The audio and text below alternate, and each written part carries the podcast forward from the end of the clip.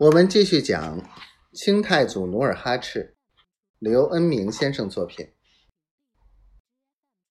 日出日落，日复一日，大伙儿越发觉得范红与众人不同。这老人见多识广，能言善辩，而且刀枪剑戟样样精通。他每天进山挖参，采果最多，晚上。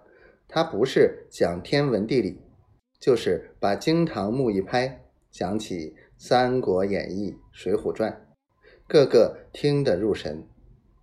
于是桃园结义，煮酒论英雄，千里走单骑，三顾茅庐，舌战群儒，火烧赤壁，空城计，借东风等故事，诸葛亮、刘备、关公。曹操、周瑜等人物，就成了八个人一天生活中不可缺少的内容了。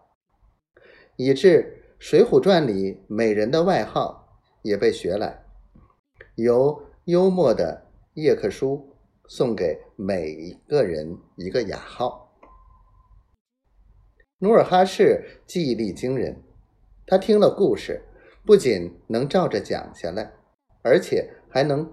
琢磨出诸葛亮的巧妙用兵的道理，更使努尔哈赤感兴趣的是明朝开国太祖朱元璋起家的故事。他有时就想，朱元璋能从一个乞丐和尚当上一朝的开国皇帝，我们为什么不能呢？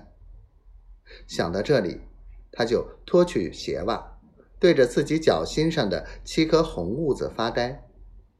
暗想，别人都说我脚心上的痦子主贵，有帝王之命，难道我将来真的会有福分？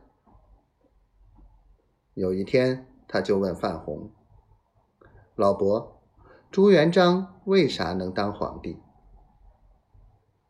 范老汉捻着银须笑了笑说：“关键在于他有兵马，善于用人。”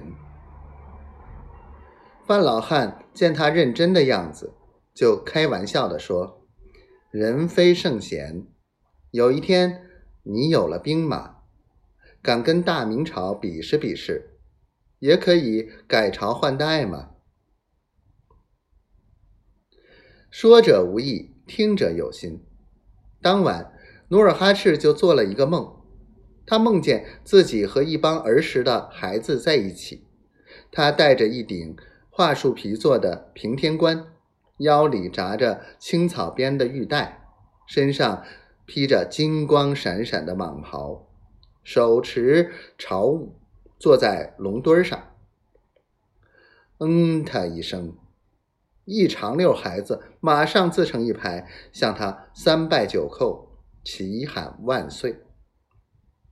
第二天，他坐在窝棚门口。把梦一五一十的向范红细讲一遍，把范红逗得直抹眼泪。